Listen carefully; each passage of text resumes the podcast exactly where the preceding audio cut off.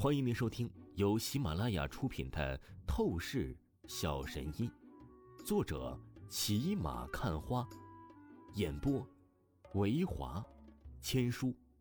此作品是精品双播。如果你喜欢的话，一定不要忘记订阅哦。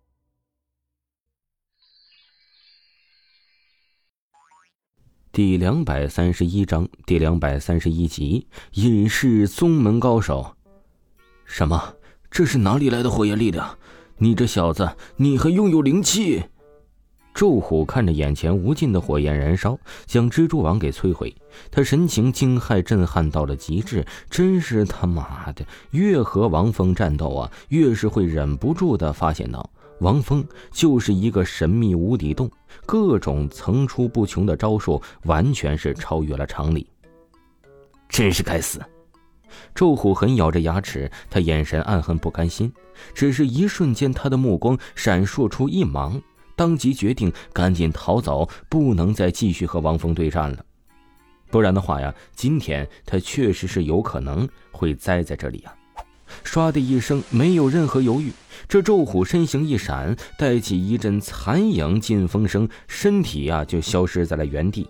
他立刻引离远遁而去。而那变异大型毒蜘蛛啊，直接是放弃不管了。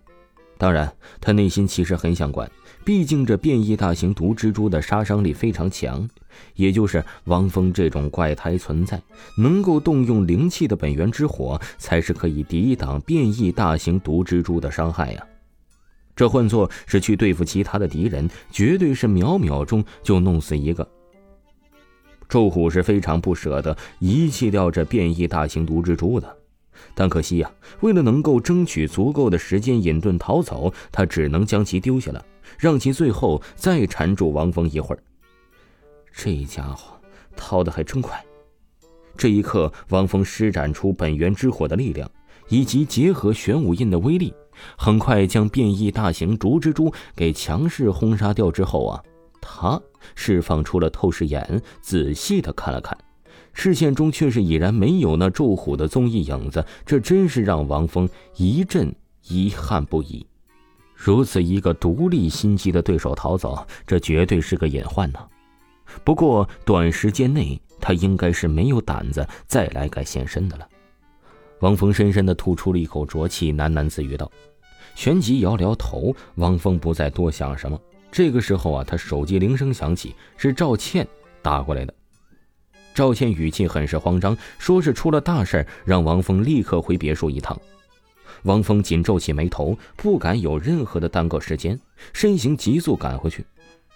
别墅客厅，王峰才刚回来，就是见到赵倩一脸忧愁难受的坐在沙发上，许晴也在一旁不断安慰赵倩，可是赵倩情绪啊未见任何好转。倩倩，到底发生什么事情了？你跟我说，我一定会帮你解决的。王峰立即来到赵倩的面前，保证说道：“王峰，你上次给我的美容丹药，我放在保险柜里，却被偷走了。我怀疑是我的亲信女秘书，她背叛了我。我现在完全找不到她人。我估计她就是被那倪墨给收买了。这可怎么办啊？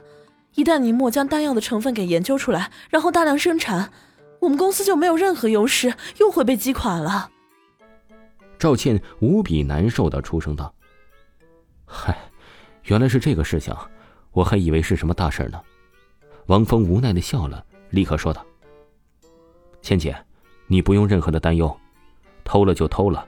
我告诉你，我的丹药只有我自己才能分辨出成分配方，其他任何专家都没有用的。”真的，王峰，你不是在说笑？赵倩惊喜起来，难以置信的说道。当然，王峰何其自信呢？要知道，他配置丹药各种材料成分的混杂融合，靠的可就是一双透视眼，这是独一无二的逆天能耐。其余人呢，即便什么专家，那也是拍马都根本赶不上的。那可太好了，害我白担心一场。赵倩看着王峰这般自信的样子，立即彻底的放松了一口气，庆幸说道。行了，倩姐，你也别放松太早了。丹药放在公司保险柜被偷，我看肯定不只是你的秘书背叛了你，绝对还有其他的人员。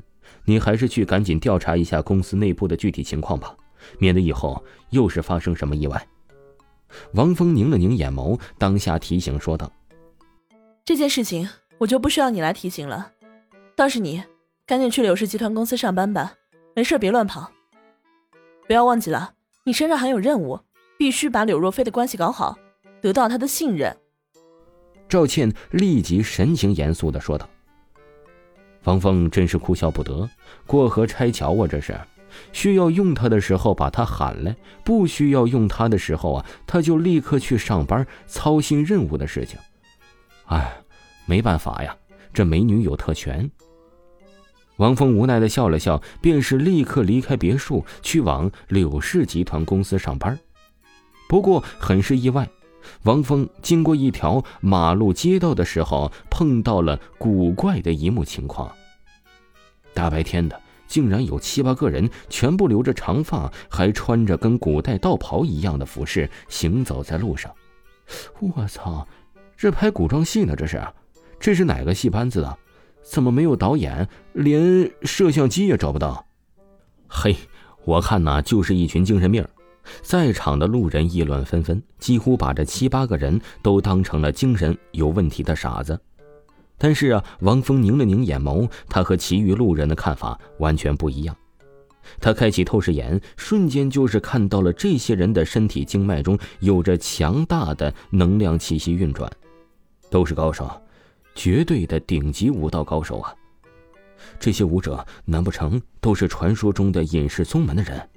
奇怪，如果真是如此的话，为什么会突然现身到都市当中呢？王峰心中暗道。很是疑惑不解，他之前就帮助的那个护士刘师为其父亲刘五哥治疗双腿，他当时就怀疑刘五哥双腿残疾不是普通的武道高手造成的，大概率刘五哥有着很可怕的敌人，就是来自这隐世宗门，搞不好这些家伙呀就是来寻仇刘五哥一家的。王峰脸色一变，但是立即，王峰又立刻摇了摇头：“不，不会的，怎么可能这么巧合呀？那应该是我多虑了吧？”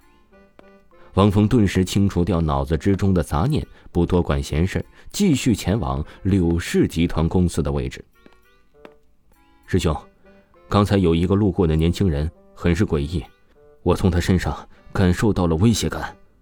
那七八个道袍高手，其中一个男子，他目光扫视了王峰远去的影子一眼，顿时不由得朝着领头人说道：“听众朋友，本集播讲完毕，感谢您的收听。”